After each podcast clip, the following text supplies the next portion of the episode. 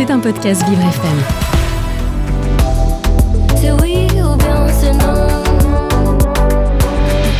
L'art des mots. Mais au fait, est-ce que je suis vraiment agoraphobe? Quand une personne se sent mal au milieu d'une foule, ressent une sensation de malaise dès que d'autres humains en nombre l'entourent, on parle généralement d'agoraphobie. Eh bien, si c'est votre cas, sachez que je peux tout de go vous assurer que non, vous n'êtes pas agoraphobe, même sans avoir fait la moindre année d'études de médecine.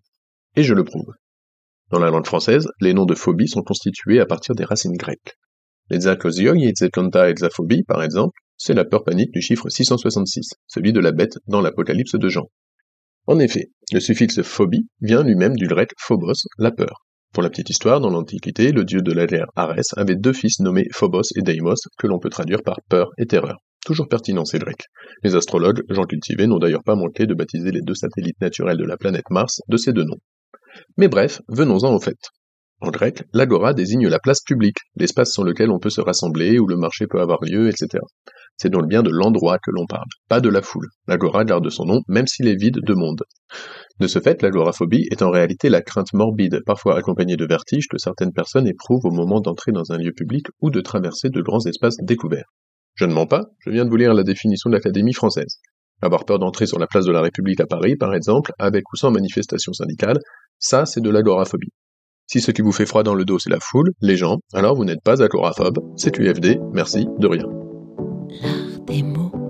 D'accord, d'accord, je vous entends déjà. Qu'est-ce que je suis alors? Ça a bien un nom Eh bien oui, et pour le connaître, il faut se tourner, comme je le disais en introduction, vers le grec.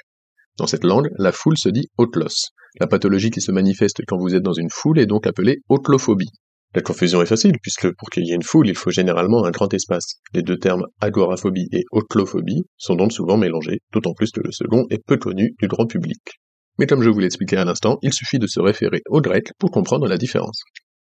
Alors de nos jours, de nouvelles phobies apparaissent, avec des racines différentes du grec. Forcément, le monde a changé et la langue hélène ne peut pas toujours tout décrire. Il n'y avait par exemple pas de smartphone durant la guerre de Troie. C'est pourquoi on voit fleurir depuis quelque temps le terme nomophobie, construit par contraction de no mobile, en anglais dans le texte, pour désigner l'addiction au portable.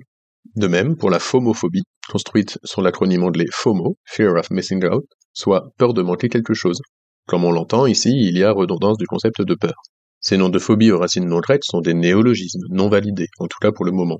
Ils sont à prendre pour ce qu'ils sont, avec des pincettes. Ce qui n'empêche pas de s'autoriser quelques bons mots, comme le concept d'aibophobie par exemple, la peur des palindromes. Je vous laisse l'écrire, vous comprendrez. C'est oui ou bien c'est non? L'art des mots. C'était un podcast Vivre FM. Si vous avez apprécié ce programme, n'hésitez pas à vous abonner.